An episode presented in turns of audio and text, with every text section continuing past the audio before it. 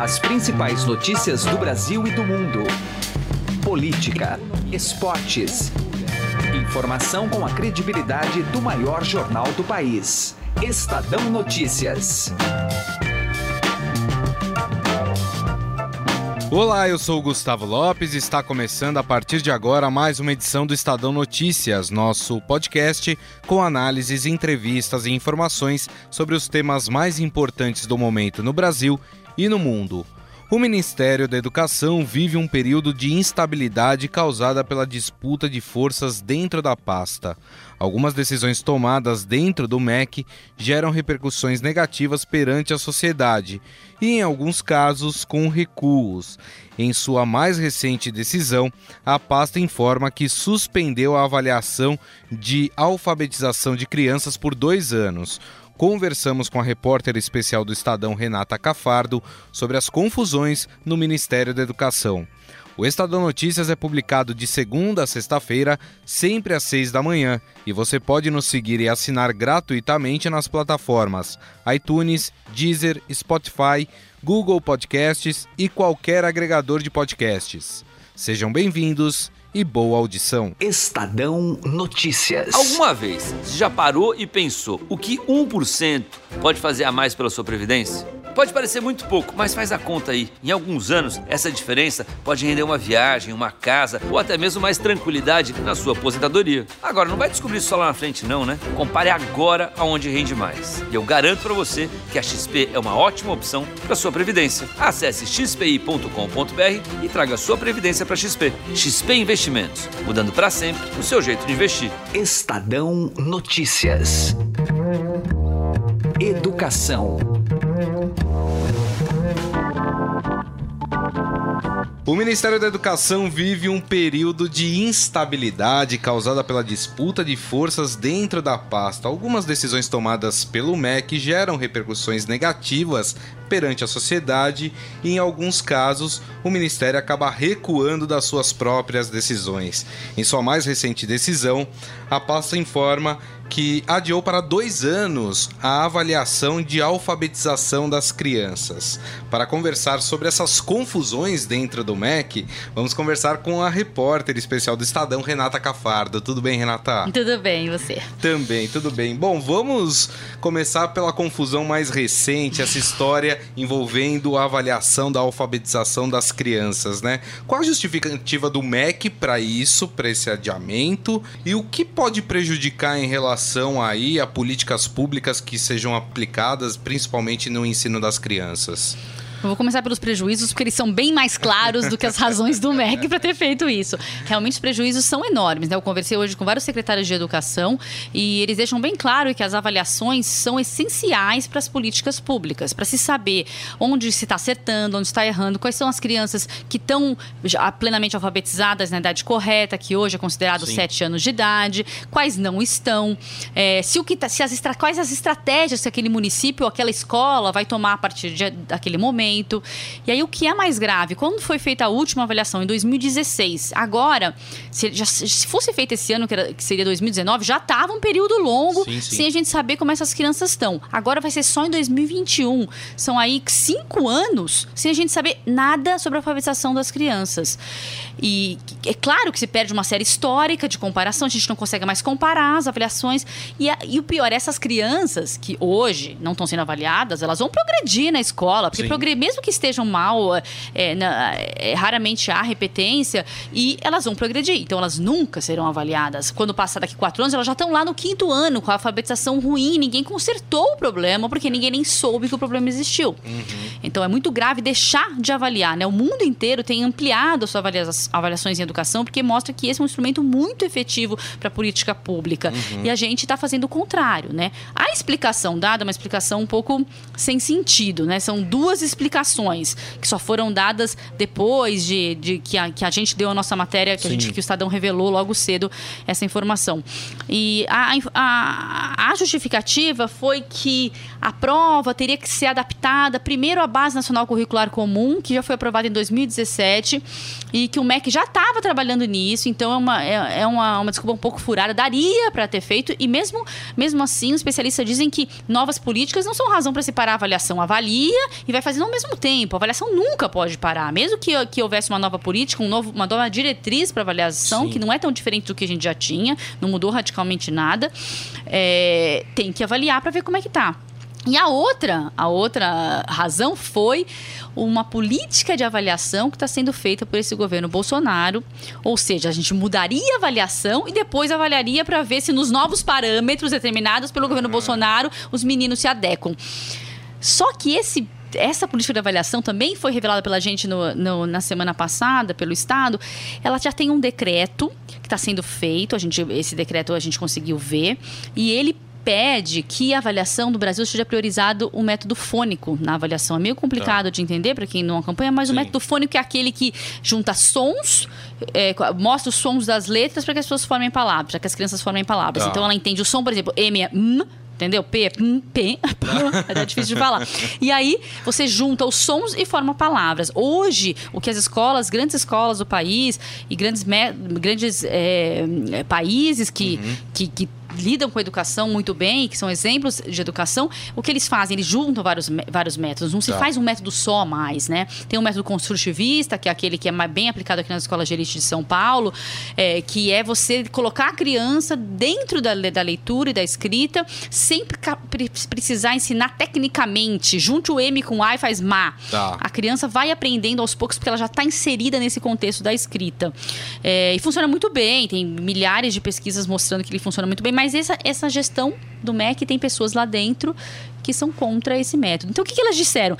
Vamos colocar todo mundo aprendendo pelo método fônico, só depois a gente vai avaliar para ver se eles estão aprendendo bem pelo método que a gente acha bom, entendeu? Parece Entendi. uma coisa surreal. É. nós vamos ficar 4, 5 anos sem avaliar ninguém só porque eles querem mudar o método, que foi super criticado, quando, quando foi anunciado que eles iam mudar o método, foi super criticado por vários especialistas. Os, os especialistas dizem que esse método é antiquado, tecnicista e que não é mais usado no, nos grandes países que têm sucesso na sua educação.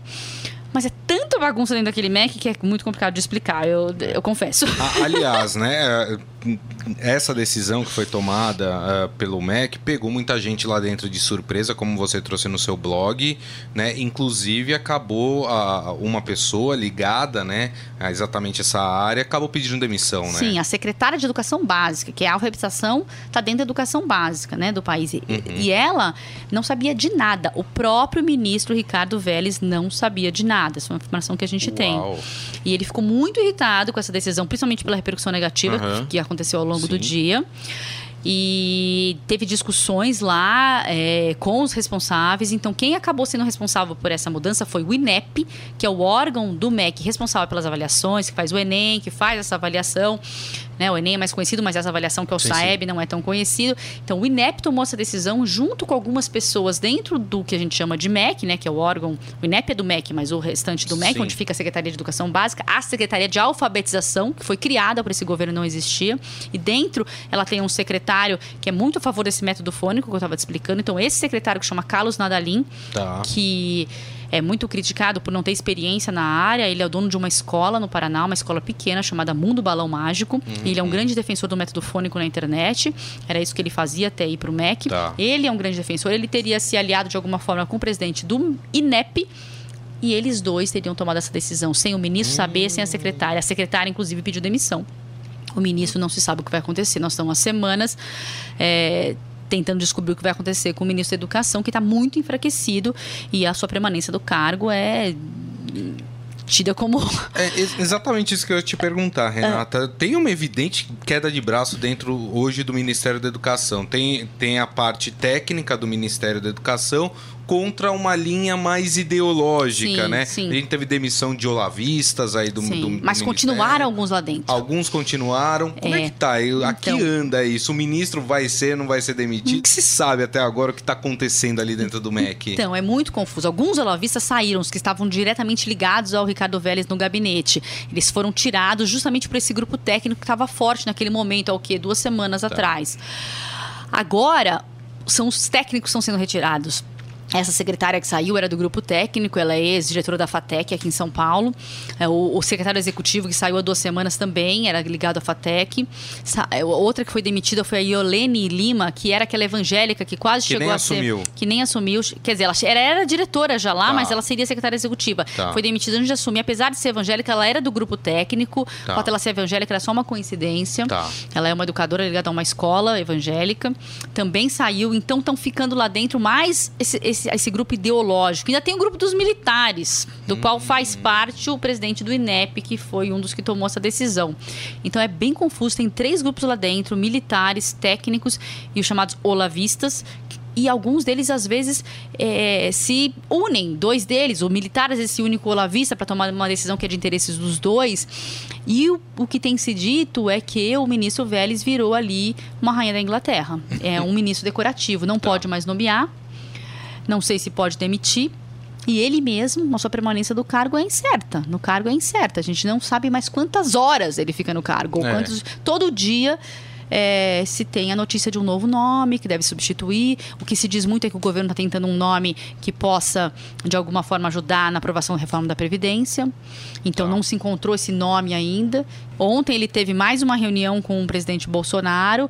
É, ainda não se sabe o que foi decidido, porque ele já é a sexta reunião que ele tem em duas semanas realmente não dá para entender muita coisa desse governo. É isso que a gente tem que dizer claramente com transparência. A gente tenta, a gente apura, a gente tem muita fonte, uhum. mas às vezes as próprias pessoas não conseguem entender, porque eles têm uma lógica às vezes diferente do que a gente está acostumado. Agora, eu imagino, Renata, que com tudo que está acontecendo, o ministério não está andando. Não. As coisas não é. andam lá. As poucas coisas que andaram foram essas. Essa mudança aí na avaliação hoje.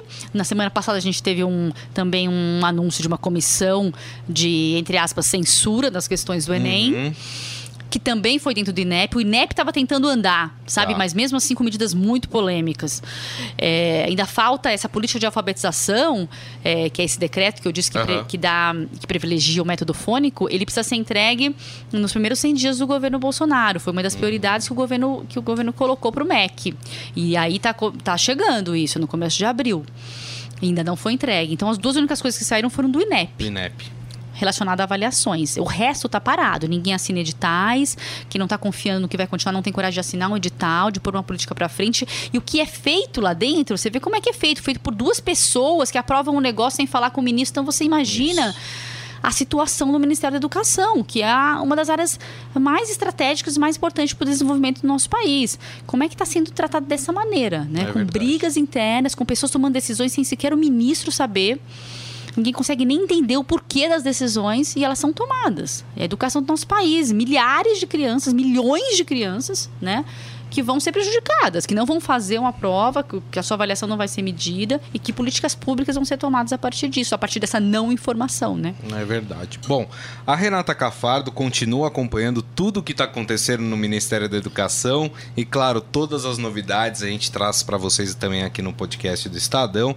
Agradeço mais uma vez a repórter especial do Estadão, Renata Cafardo, pela presença e por essa mini aula que deu para gente aqui sobre o que está acontecendo dentro do MEC. Muito obrigado, viu, Renata? Obrigada a você, um prazer. Estadão Notícias. Direto ao assunto, com José Neumann e Pinto.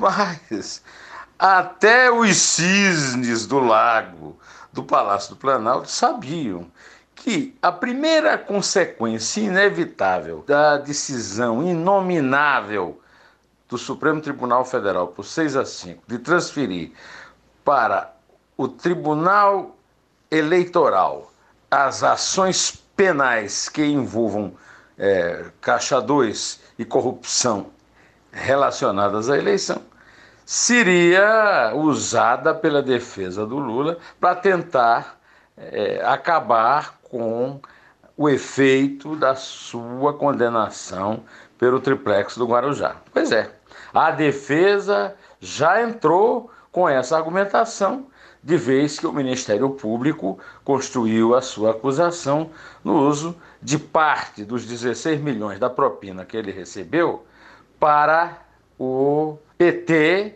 e para o Caixa Eleitoral. Só há um pequeno problema nisso. É o seguinte: é uma admissão de que ele recebeu a propina. ou seja, de que ele não é perseguido político, mas é um condenado comum. Mesmo que vá para a justiça eleitoral, ao reconhecer que esse dinheiro foi para o caixa do PT, a sua defesa faz praticamente uma confissão.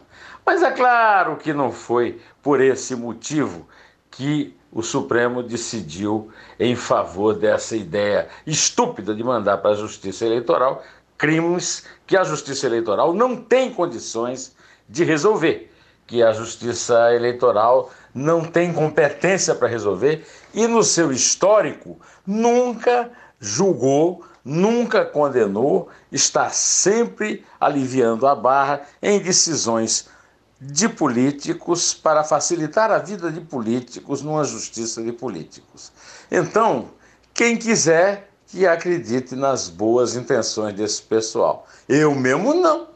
José Neumann e Pinto, direto ao assunto. Estadão Notícias. Chegaram novidades no Shop Together, o e-shopping com mais de 300 marcas como Lenny Blanc, Schutz, Carol Bassi, além de marcas exclusivas como Mixed, Animale e Ricardo Almeida. E o melhor, você pode parcelar suas compras em 10 vezes sem juros e receber tudo em casa, com entrega imediata e troca fácil e sem custo. Acesse já e confira shoptogether.com.br. Shop Together se escreve Shop 2 Together. O Estadão Notícias desta terça-feira vai ficando por aqui. Contou com a apresentação minha, Gustavo Lopes, e montagem de Nelson Volter. O diretor de jornalismo do Grupo Estado é João Fábio Caminoto. Mande seu comentário e sugestão para o e-mail podcast@estadão.com. Um abraço e até mais. Estadão Notícias.